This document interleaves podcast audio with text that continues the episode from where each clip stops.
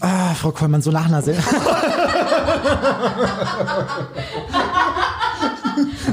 Es tut mir leid, die Sendung war lang, Frau Hoffmann.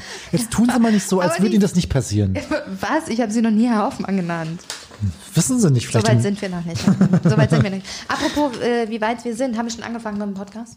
wir haben schon angefangen, ja. Achso. Ja. Ähm, wie weit sind wir? Ich habe gerade angefangen, ihre Bananen auszumessen. Ich habe nämlich aus Köln, viel, vielen herzlichen Dank äh, von Streetworker Rich, da habe ich eine Orientierungshilfe zugeschickt bekommen, das Kondometer. Kennen Sie das? Sie werden es mir sicher gleich erzählen, Frau Hoffmann. Wollen Sie? Hoffmann und Kollmann. Völlig überzogen.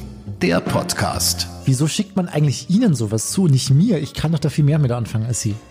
Oder wollen Sie Ihre, Ihre Füße abmessen damit? Also, ich darf das mal kurz erklären.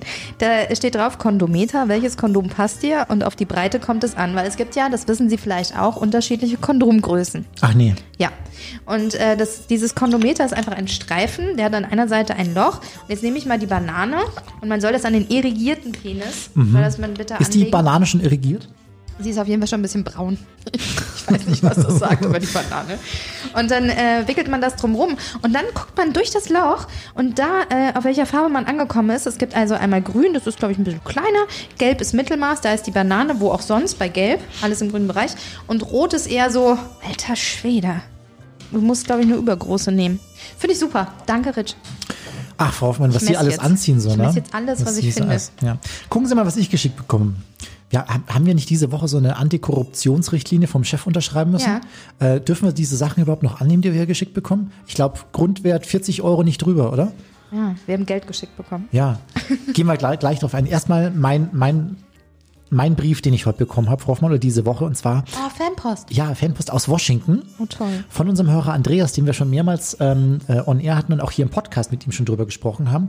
Äh, und der hat mir hier einen Brief geschrieben, Hallo Dominik, hier die Flagge von Rhode Island, einem der 13 Gründungsstaaten der Vereinigten Staaten. Und jetzt gucken Sie mal, diese Flagge hier, vielleicht können Sie sich erinnern an die Vereidigung Bidens vor einigen Wochen in Oh ja. Washington. Da habe ich die Flagge gesehen im Fernsehen. Genau. Sie. Da, hatte, da hat man äh, alle möglichen Länderflaggen und die der Gründungsstaaten hat man statt Zuschauern in, in Richtung Publikumswiese äh, gehängt und die hing da auch. Und die hat der für mich geklaut. Geklaut. Ja, und der hat die mir aus Washington geschickt, Frau Hoffmann. Vielleicht Wo, kommt Trump vorbei und holt sie sich persönlich gucken Sie wieder mal, ab. Hope steht da drauf, Hoffnung. Hope of Deliverance. Ähm, wo soll ich die hinhängen? Ähm, mh, hinter mir hängt auch schon San Francisco. Äh, Frau Hoffmann, das ist New York. Ach, Entschuldigung. Also gucken Sie mal, und ähm, rechts von mir ist noch was frei. Da da hänge ich drin. ich habe auch ein bisschen Post bekommen und zwar von dü, dü, dü, dü, dü, Carmen. Liebe Lise, nur für dich und deine Urlaubsstimmung schreibe ich dir mit Verspätung diese Karte. Ganz liebe Grüße aus Augsburg. Du bist super, auch ganz uneigennützig. Falls noch ein Platz am Freitag bitte. Oh, How Deep is Your Love hat sie sich gewünscht von The Rapture. How deep is your Sorry, love? Carmen. How deep is your, Augsburg wohnt sie. Und vorne ist drauf ein Fuchs, da steht drauf, mach einfach dein Ding. Irgendjemand findet das sowieso doof. Aber spätestens Herr Kollmann. Ein Fuchs muss tun, was ein Fuchs, Fuchs tun tun muss. Luxus und Ruhm und Luxen bis zum Schluss.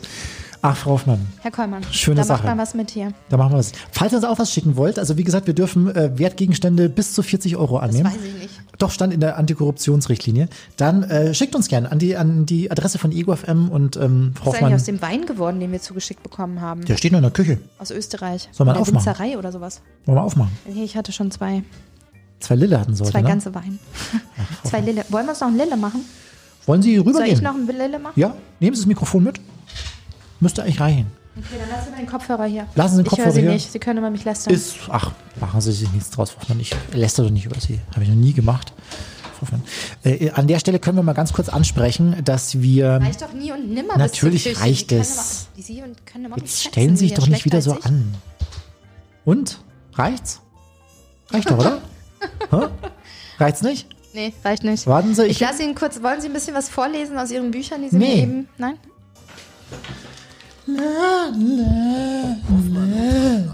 Völlig überzogen.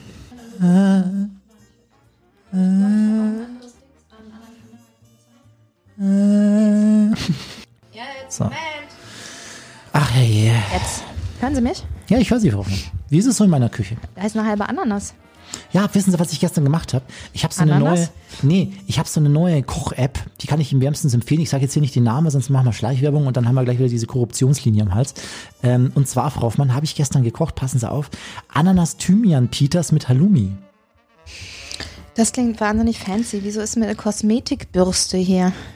Die habe ich, ähm, äh, weiß ich gar nicht. Pilze und kann Kartoffeln, nicht- kann das kann sein? In der Küche? Nee. Wieso sind hier so viele Blumen? Ich verstehe es nicht. Ich, bin, ich bin ein verblümter Mensch, Frau Hoffmann. Voll. Sie wissen, was ich von abgeschnittenen Blumen halte. Wa- Was machen Sie jetzt nochmal? Ich hole mir gerade ein Glas aus der Spüle wieder raus, weil. Machen Sie eine Lille? Ja. Ah ja, sehr schön. Außer Sie wollen was anderes. Was haben Sie denn noch? Lassen Sie uns die Lille leer trinken, die Flasche ist eh schon durch.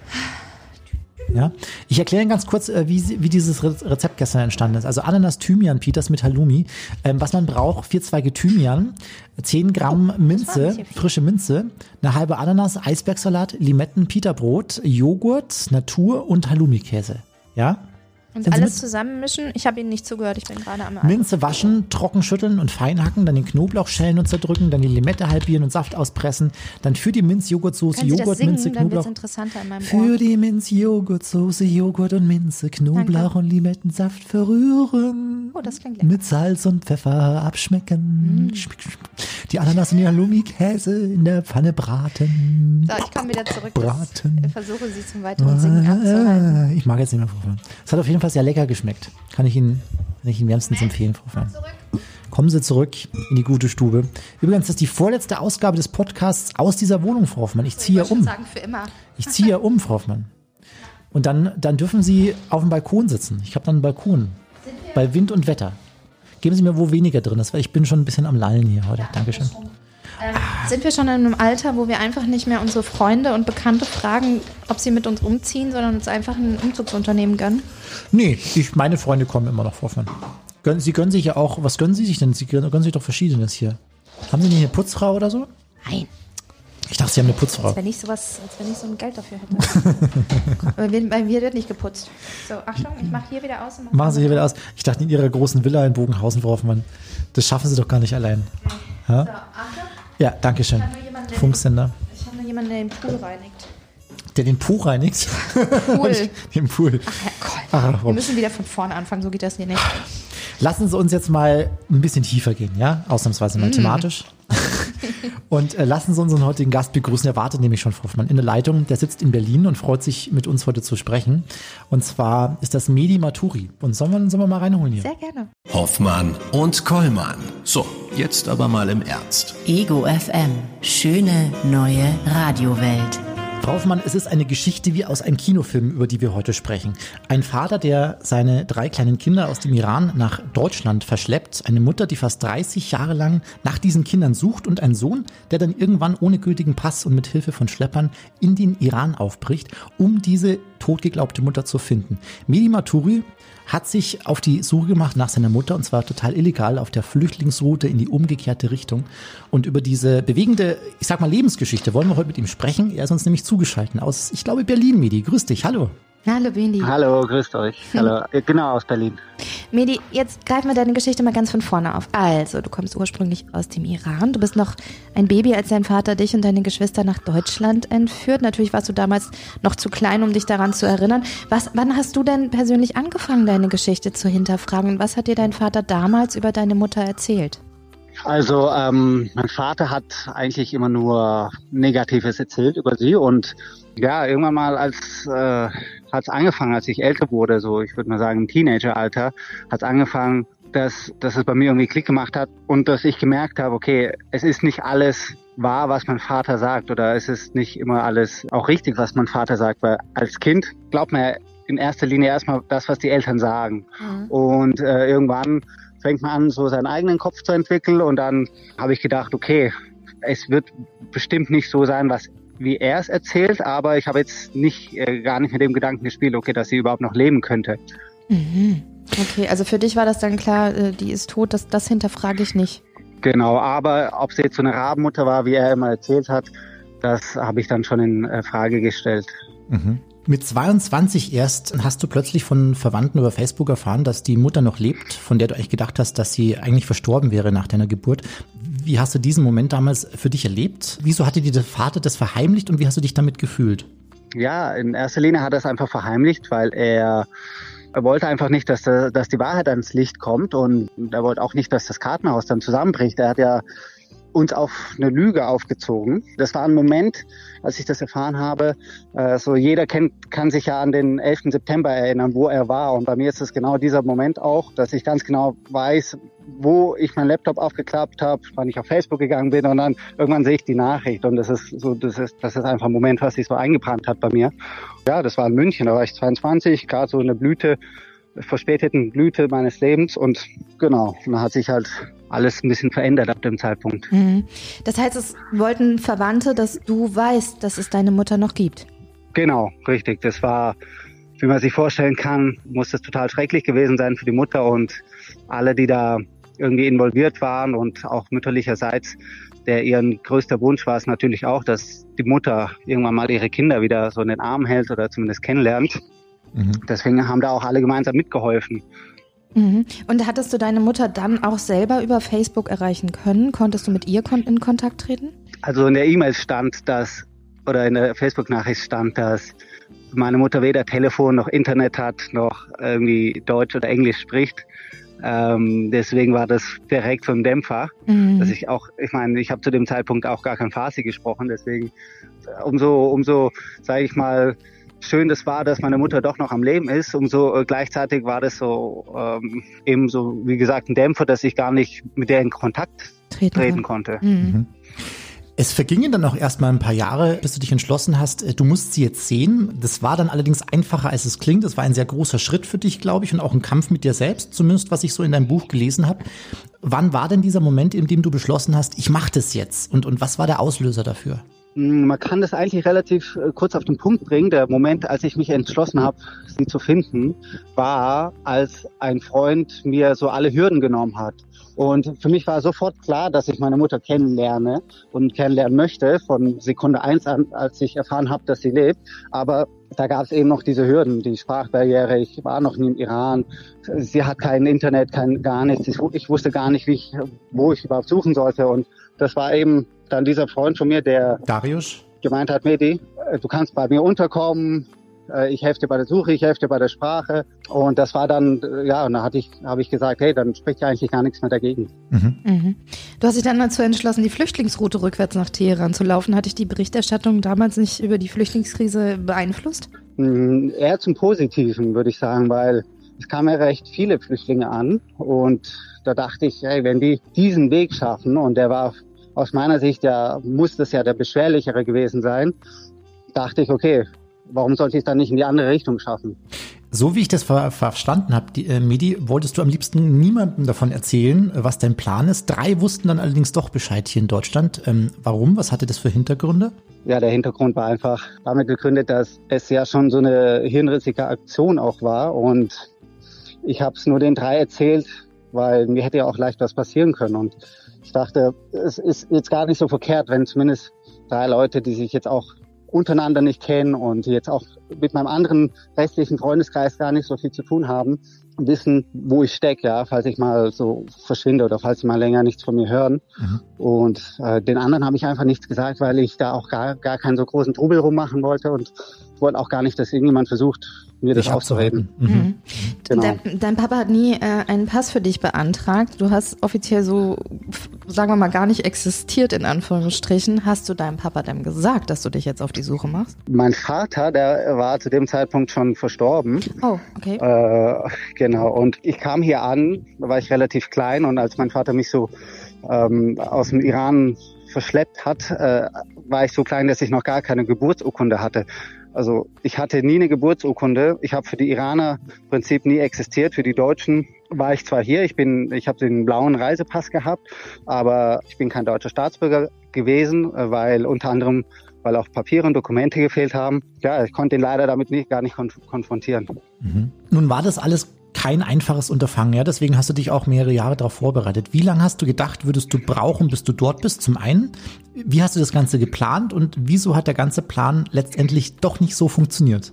Ich muss sagen, das war eine relativ spontane Aktion, dass ich dann den unkonventionellen Weg genommen habe, weil ich wollte ja eigentlich fliegen und als die aus der iranischen äh, Botschaft und aus dem Konsulat dann gemeint haben, hey, du wirst äh, niemals legal in, in das Land einreisen dürfen.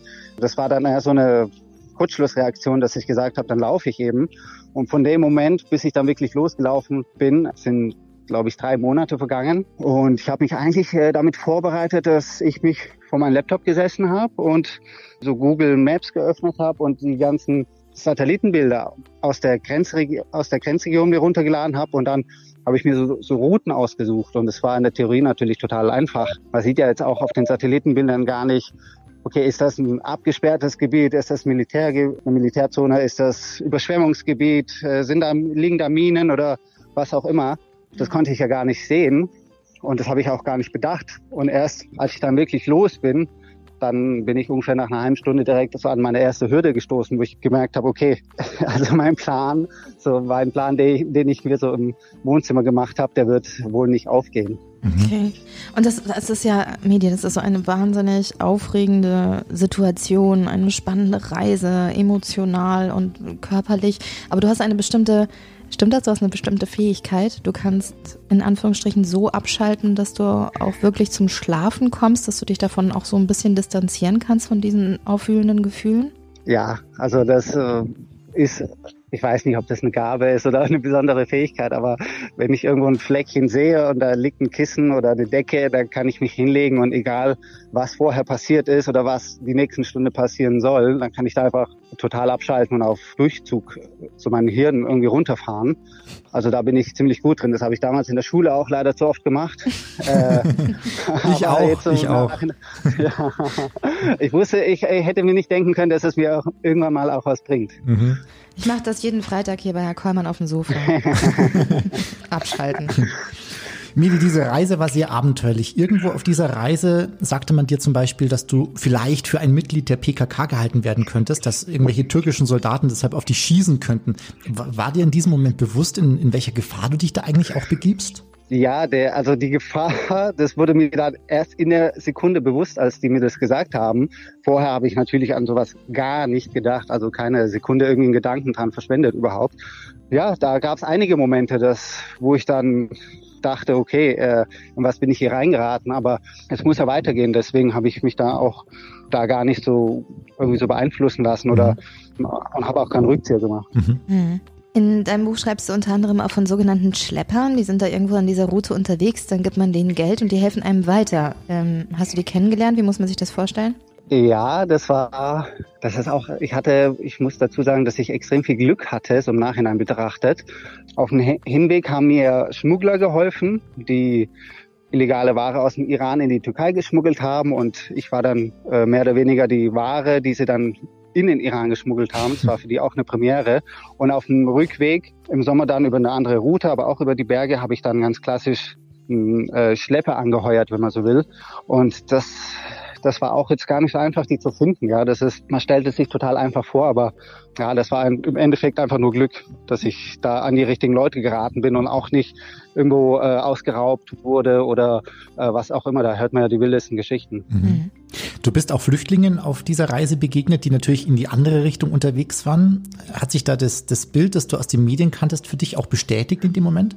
Ähm, ja, das hat sich bestätigt und äh, wenn man es aber so wirklich am eigenen Leib erfährt oder hautnah dabei ist, dann hat es natürlich nochmal eine ganz andere Wirkung auf einen, weil wenn man das im Fernsehen sieht, dann ist es einfach so in der Ferne und wenn man dann wirklich auch in derselben Situation ist und irgendwie über einen Fluss muss oder an Soldaten vorbei, dann ja, dann sieht man das auch alles aus einem anderen Blickwinkel im Endeffekt. Du bist über die Berge in den Iran und da wärst du auch fast zusammengebrochen, hätte es da diese Kinder nicht gegeben. Gibt es da die Geschichte, die du uns erzählen magst, Medi? Ja, auf der Hinreise und zwar äh, bin ich da mit den Schmugglern zurück und die hatten mich im Vorfeld gefragt, ob ich marschieren kann und ich habe gesagt, ja, ich bin eigentlich relativ fit und ich kann auch marschieren und dann sind wir erstmal ein paar Stunden marschiert. Im Vorfeld bin ich noch fast geschnappt worden von Soldaten und ich bin auf so Maulesel geflohen und da gab es so ein richtig Action im Vorfeld und irgendwann bin ich halt auf die Kinder gestoßen, bin vom, vom Maulesel runter und dann bin ich, bin ich mit der anderen Gruppe weiter, die gerade so die Ware im, in der Türkei abgeliefert hatte und die fanden es total toll, dass ich dabei bin und haben mich dann so Sachen gefragt, und ich habe alles einfach bejaht, ja. Ich so, ich bin fit, kann laufen, macht euch mal keine Sorgen um mich. Ich hatte zwei Rucksäcke, einen vorne, an den Bauch geschnallt, einen hinten. Und dann irgendwann mal ging es vom Weg ab und schnurstracks auf die Berge. Und ich, ich, ich frage die so, wohin gehen wir? Und dann zeigen die nur so auf, auf die Gebirgskette und sagen, wir müssen da rüber. Oh. Und mir hat aber keiner gesagt, dass wir irgendwie klettern müssen oder ja, einfach, das war dann auf einmal kein, kein Marsch mehr, sondern eine Bergbesteigung. Mhm. Und sowas habe ich einfach noch nie gemacht und zwar stockfinster. Wir hatten nur so ein bisschen ähm, Mondlicht. Ich war einfach nach 15 Minuten schon kaputt. Du hast ja auch die äh, Ausrüstung gar nicht dafür gehabt, oder? Also das war ja gar nicht genau, ich war geplant. einfach komplett, genau, komplett falsch angezogen. Ich hatte Gepäck und ich habe sowas noch nie gemacht. Und das ist einfach ein Unterschied, ob, ob man jetzt klettert von der Fitness her oder äh, ob man jetzt läuft. Ich meine, ich kann stundenlang, ich kann 20 Stunden lang laufen, äh, so marschieren, ähm, aber klettern, das, da war ich nach 15 Minuten kaputt und irgendwann nach einer gewissen Zeit, da waren wir noch lange nicht im Iran, da waren wir, waren wir noch vor der Grenze, habe ich gemeint, hey Leute, ich kann nicht mehr. Lass mich hier. Ich, ich, ich suche mir so eine coole, ich habe mir so eine coole ausgesucht und gemeint, ich bleib hier über Nacht und äh, sag mir einfach, in welche Richtung ich morgen laufen soll, dann mache ich das, mache ich das auf eigene Faust. Mhm. Und die haben, wir haben sofort, die haben gemeint, das können sie auf keinen Fall machen. Ich, ich werde sterben, ja, in der Nacht. Und, und selbst dann war es mir noch egal. Ich so, mir ist, ist mir scheißegal, ich will hier liegen bleiben. Oh Gott, ich, Und nee, weil der eine hatte eben seinem Vater versprochen, dass er sich um mich kümmert. Und dann haben die ihr mir erst halt mein Gepäck abgenommen, peu à peu, und dann irgendwann war ich halt ihr Gepäck. Da hang ich nur noch so zwischen zwei Jugendlichen, die mich da hochgeschleppt haben. Mhm. Tolle Menschen waren das. Sag mal, jetzt kann Ja. ich mir ja vorstellen, dass das, was in den Rucksack gehört, einfach so das Wichtigste ist, was man so dabei haben muss, damit man nicht zu viel rumschleppt. Jetzt frage ich mich, was haben Damenbinden damit zu tun? Ja, das werde ich oft gefragt. Und zwar wusste ich ja, wenn ich länger unterwegs bin, werde ich auch wahrscheinlich länger nicht duschen können. Und ich wollte, egal, wenn ich auch mal aufgegriffen werden sollte oder kontrolliert werden sollte, wollte ich keinen Eindruck machen, so einen zerlotterten Eindruck. Mhm. Und ich wollte einfach immer so gepflegt wie möglich erscheinen, damit ich auch gar nicht in das Raster eines illegalen Flüchtlings komme. Okay. Die Damenbinden, die habe ich mir einfach unter die Achse geklebt gehabt, so auf die Innenseite von meinem T-Shirt. Und die haben einfach das, den ganzen Schweiß, weil ich habe ja geschwitzt wie ein Schwein. Mhm. Die haben den ganzen Schweiß, das ganze Schweiß aufgesaugt und die habe ich dann so alle paar Stunden Gewechselt? ent- entsorgt. Mhm. Genau, und dann neue drauf gemacht. Lifehack. Ja, Habe wirklich. ich noch nie gemacht. Nu- Wird gleich Ja, notiert, für den Medi. Sommer gar nicht so schlecht. Da gibt auch keine Schweißflecken so auf bunten T-Shirts zum Beispiel. Medi, irgendwann warst du am Ziel deiner Reise angekommen. Es hat ein bisschen gedauert, es gab auch ein paar Schwierigkeiten zwischendurch, aber du hast es geschafft, was eh schon mal krass genug ist, im Iran angekommen. Das Treffen mit deiner Mama stand bevor. Wie, wie war das für dich, deine, deine Mama zum ersten Mal zu treffen in deinem Leben? Ja, die Frage hatte ich mir im Vorfeld auch oft gestellt und ich habe, man kennt ja so die äh, die Shows, wo Familienangehörigen zusammengebracht werden und dann brechen die in Tränen aus und so weiter. Mhm. Ich meine, sowas hatte ich im Kopf und ich so, okay, was soll ich machen? Was soll ich machen, wenn sie jetzt in Tränen ausbricht oder weil ich wusste, ich ich werde es wahrscheinlich nicht, weil für mich war sie nach wie vor ja eine Fremde. Mhm. Es ist jetzt auch nicht so, dass ich sie mein ganzes Leben lang vermisst habe, weil ich kannte sie ja nicht und was, was du nicht kennst, kannst du nicht vermissen. Deswegen hatte ich da so ein bisschen Bedenken, ob sie jetzt vielleicht viel mehr Gefühle zeigt als ich und dann wäre das vielleicht eine komische Situation, aber kam einfach gar nicht so, weil die Situation unseres Wiedersehens, das war so oder so komisch, weil sie musste leider ein paar Stunden mit der Familie väterlicherseits verbringen, Oh. weil ja, das hat mir so ausgemacht. Ich bin nämlich bei denen untergekommen. Das war so mein erster, sag ich mal, mein erster Aufenthaltsort im Iran. war Erste die Boxenstopp. Fam- Genau, mein erster Boxenstopp war meine Tante, die Schwester von meinem Vater. Und die hatte damals die Entführung und alles gedeckt. Und sie, sie hat nie gesagt, ob es uns gut geht, wo wir sind. Und, und war immer auf der Seite meines Vaters. Und ja, dann kann man sich vorstellen, da- das Verhältnis war jetzt nicht perfekt zwischen den beiden. Meine Mutter kam an, da war ich gar nicht in der Nähe, da war ich gar nicht im Haus. Und da hat sie erst mal drei Stunden mit denen alleine im Wohnzimmer verbringen müssen. Und das war auch eigentlich so ausgemacht, dass wir uns da im Haus meiner Tante erstmal kennenlernen, dass sie da vielleicht zwei, drei Tage bleibt. Damit man so, weil ich meine, zu denen hatte ich schon eine äh, Verbindung aufgebaut, zu der, mh, zu meiner Tante und zu dem, zu ihrem Mann. Und, und als ich dann ankam und die schon drei Stunden zusammensaßen, da hat sie mich im Flur, im Hausflur empfangen und nur gesagt, hey, also wir haben uns erst umarmt, äh, ganz herzlich und ich habe sie zum ersten Mal gerochen. Und dann hieß es im selben Abendzug eigentlich, deine Sachen sind gepackt, die fahren jetzt zu mir. Mhm. Und das war für mich dann erst so, was, was geht denn jetzt? Die wollte erstmal weg. und- Genau, die wollte weg und mein, der Mann meiner Tante schaut mich an und nickt nur so mit dem Kopf und meint, äh, ich glaube mir, ist es besser so. Mhm. Oh. Und dann äh, zehn Minuten später saß ich mit ihr im Au- Auto. Ich wusste gar nicht, wohin es geht. Im Nachhinein war das aber so das Beste, was mir passieren konnte, weil ich wurde ins kalte Wasser geschmissen und so habe ich sie dann auch richtig kennengelernt. Ich bin direkt mit zu ihr nach Hause und dann ging das alles recht schnell. Ach, was, das muss ja wahnsinnig emotional gewesen sein, aber die konntet euch in dem Sinne gar nicht gut verständigen, weil du konntest ja die Sprache gar nicht, die Muttersprache. Ja, es war äh, besser als gedacht. Also ich war ja zu dem Zeitpunkt äh, schon fast zwei Wochen im Iran. Ich habe mich ja mit den Menschen im Iran nur auf Farsi unterhalten können. Keiner spricht, äh, keiner hat Deutsch gesprochen, keiner hat Englisch gesprochen und da habe ich es recht schnell gelernt. Ja, es war noch irgendwas in meinem Langzeitspeicher vorhanden, weil mein Vater hat als kleine Kinder mit uns auch Farsi gesprochen. Deswegen kam es recht schnell wieder und man, das war halt, da ist der, meine Mutter ein Stein vom Herzen gefallen, weil sie meinte, so ihre größte Sorge war, dass wir uns gar nicht unterhalten können. Mhm. Ja, stimmt. Medi, du hast mal erzählt, dass, dass dies der erste Moment in deinem Leben gewesen ist, äh, dass dir, dass du dir ein Ziel gesetzt hast, ja? Also das Ziel, deine Mutter kennenzulernen. Hat dieses Erreichen dieses Ziels irgendwas mit dir gemacht? Hat es dich irgendwie auch persönlich verändert? Ja, auf jeden Fall. Also ich bin mit der ganzen Reise menschlich, sowohl auch geistlich gewachsen und ich habe bis zu dem Punkt in mein Leben eben gelebt. Ich habe immer so, ich sag mal, den Weg des geringsten Widerstands genommen und war ja auch nur für mich selber verantwortlich und ich hatte auch gar nicht so ganz große Ambitionen. Aber als ich mir dann zum ersten Mal ein Ziel gesetzt habe und es war eher so ein, so ein Ding der Unmöglichkeit und ich habe es dann trotzdem geschafft, das macht natürlich was mit einem. Ja, dann fängt man natürlich an so zu merken, okay, man kann wirklich was schaffen, wenn man sich was vornimmt und ja, jetzt habe ich mir natürlich ein paar Sachen vorgenommen für die Zukunft. Mhm. Stell dir vor, du hättest es nie erfahren, dass deine Mutter noch lebt. Nur mal so rein spekulativ. Wie würde Ja, dein Leben ja, jetzt ja. aussehen? Das, das, da wäre ich wahrscheinlich irgendwie in der Gastro irgendwo in München hängen geblieben und ähm, hätte einfach mein Leben gelebt, ja, ohne ohne Verwandtschaft, ohne große Verantwortung. Mein Vater ist ja irgendwann verstorben und wäre auf jeden Fall nicht so schön und auch nicht so spannend gewesen. Jetzt habe ich eingangs gesagt, es ist eine Geschichte wie aus einem Kinofilm, was es ja tatsächlich auch ist. Ne? Du hast darüber auf jeden Fall schon mal ein sehr spannendes Buch geschrieben, In den Iran zu Fuß ohne Pass heißt es.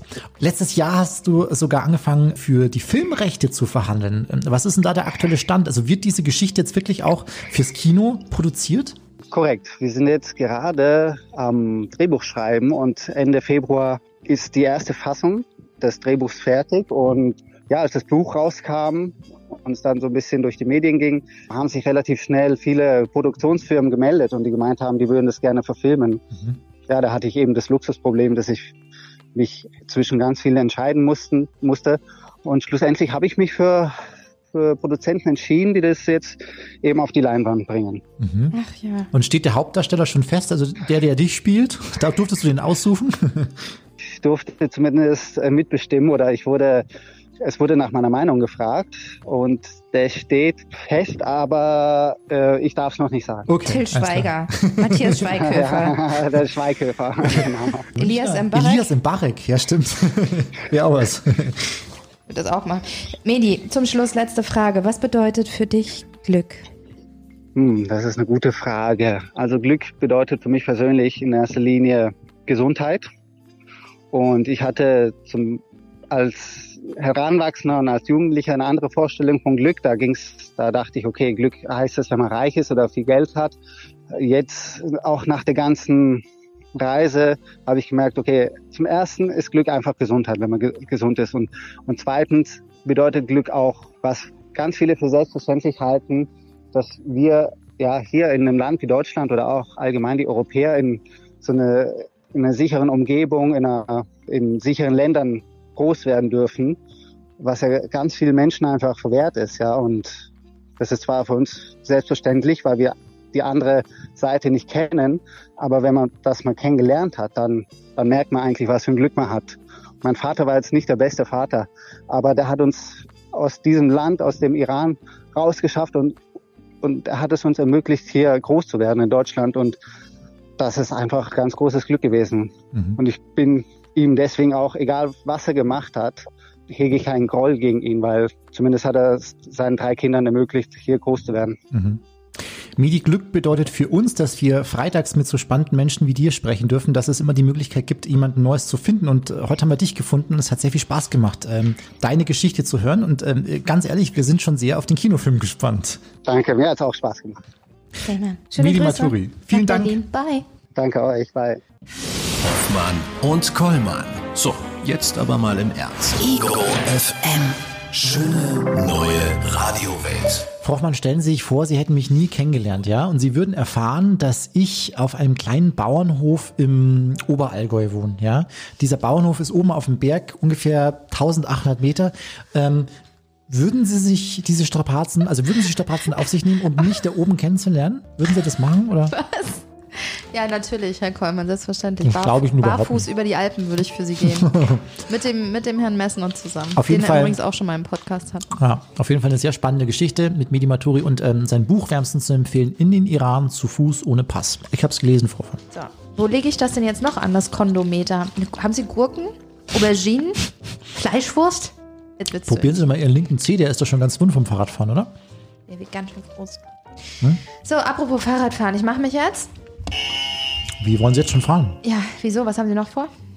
Ich dachte, wir quatschen noch ein bisschen. Worüber? Was, was weiß ich?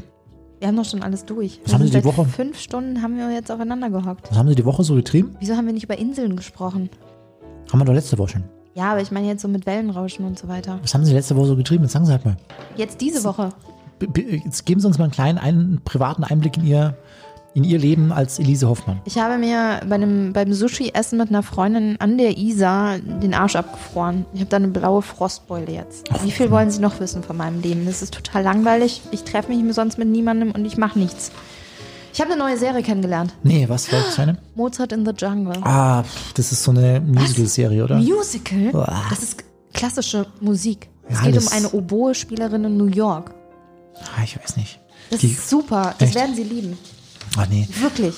Ich gucke lieber This Is Us weiter Staffel 4. Ich habe nämlich die Staffel gekauft vorher. das ist so eine Mädchensendung. äh, ich habe die Staffel gekauft und äh, bin bei Folge 5. Wollen wir die uns noch angucken? Sollte ich Ihnen noch kurz sagen, was alles passiert ab Staffel? Nein. wollen, wir, wollen wir die uns jetzt noch zusammen angucken? Wie? Ich bin ja schon bei Staffel 5, äh, Folge ist 5. egal. Na und? Für mich würden sie es halt nochmal gucken. Nochmal von vorne anfangen. Ja, gut, von Wir, mir wir aus. setzen uns jetzt an, an die Mattscheibe.